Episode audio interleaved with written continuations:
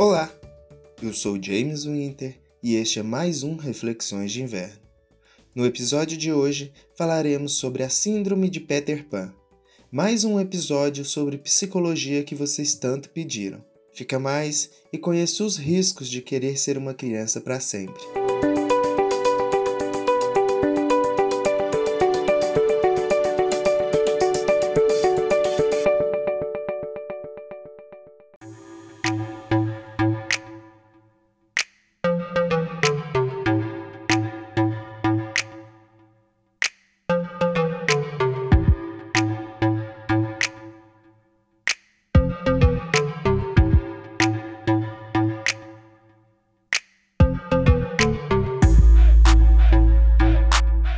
Seja por filmes, livros ou por contos, você já ouviu falar sobre o personagem Peter Pan e a sua incrível jornada.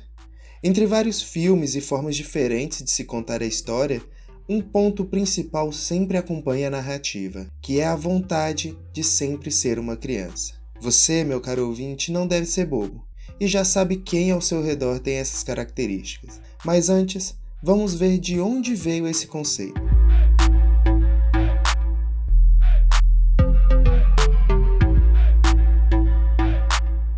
Em 1983, o psicólogo norte-americano Dan Keeley cunhou a expressão em seu livro Síndrome de Peter Pan O Homem que Nunca Cresce. Desde essa descoberta, vários psicólogos se debruçaram sobre o tema, e com o passar do tempo, além de muito mais informação, também existe muito mais dados sobre essa síndrome. Dan Keeley fez seus estudos com crianças, jovens e adultos, e explica no seu livro que essa síndrome está relacionada com um atraso na tomada de decisões para evitar uma responsabilidade na vida adulta. Logicamente, para se considerar uma síndrome de fato, é necessário que existam várias características.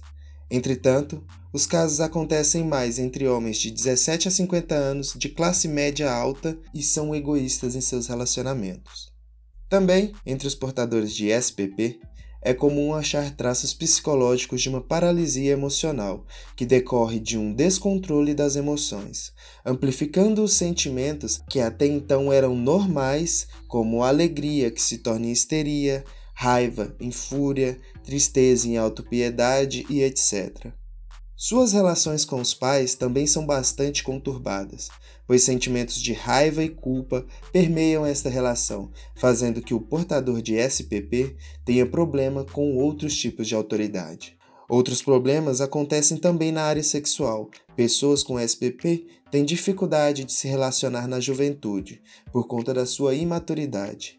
Quando conseguem ultrapassar a barreira da virgindade, já estão em idade adulta.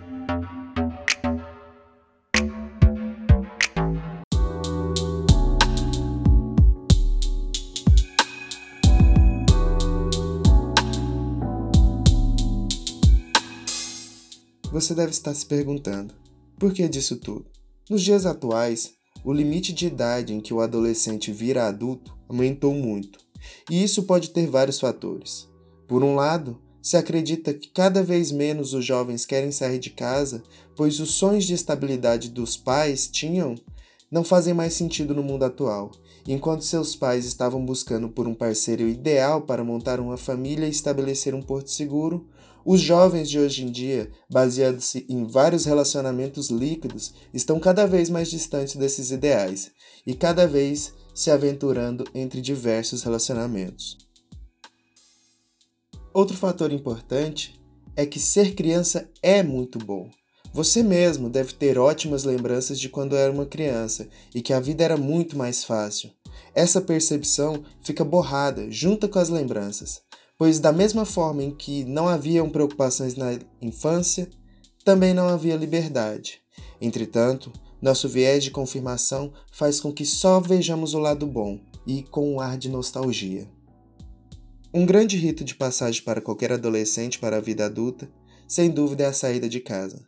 Sair de casa é de fato sair do aconchego e segurança da família para se aventurar no mundo adulto cheio de responsabilidades, com o fenômeno de cada vez mais os jovens buscarem ficar cada vez mais tempo na casa dos pais, estamos diante de um novo evento, a criação da geração canguru, que, por mais adulta que seja, precisa garantir a sua própria segurança no aconchego da bolsa da mãe. Mas também temos que esclarecer algumas coisas aqui nesse episódio. A síndrome de Peter Pan não é uma doença. Ela não impede com que a pessoa conviva em sociedade. O que pode acontecer é que uma pessoa com essa síndrome pode viver em imensa tristeza, pois o mesmo prefere não se relacionar com ninguém e viver em sua indiferença com a sociedade. Outra coisa importante é que não é possível diagnosticar essa síndrome em crianças, pois as mesmas não têm a maturidade suficiente para que se possa ser observados sintomas.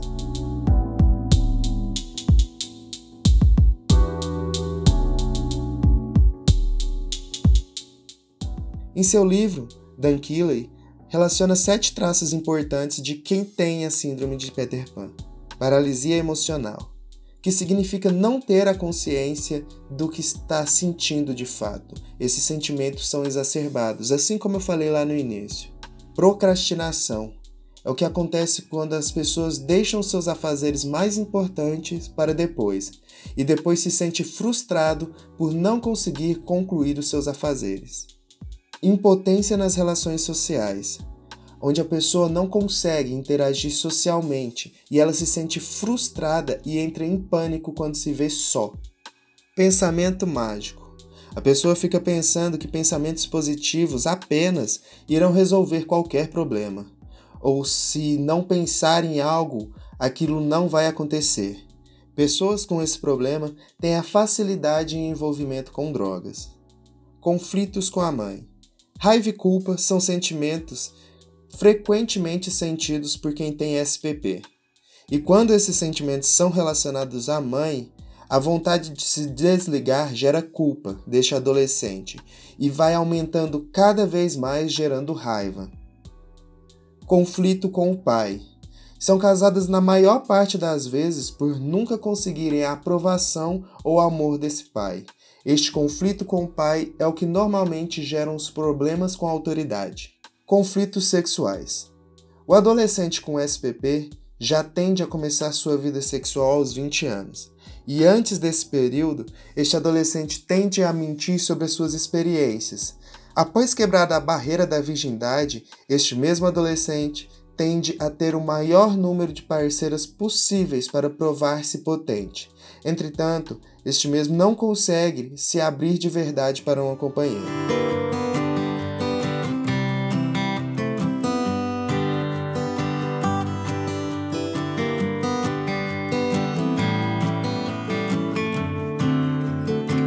Durante esse episódio, eu citei várias vezes substantivos no gênero masculino. Isso foi de propósito. Por mais que nos dias atuais conseguimos ver muitas mulheres com essa síndrome, a maioria esmagadora é de homens.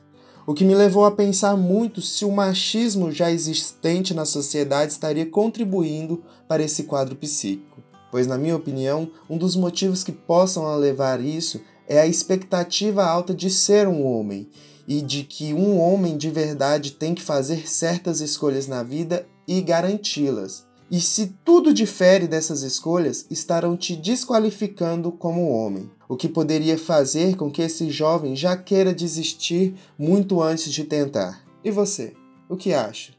Escreve pra gente e deixa sua opinião sobre o assunto.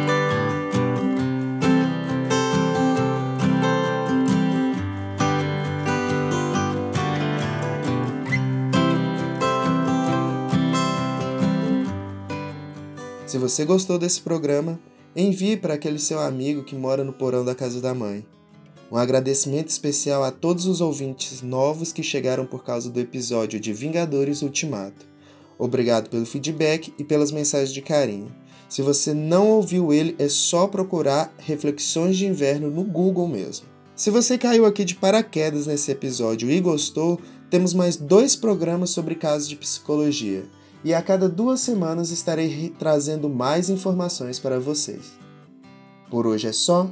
Eu sou James Winter e este foi mais um Reflexões de Inverno.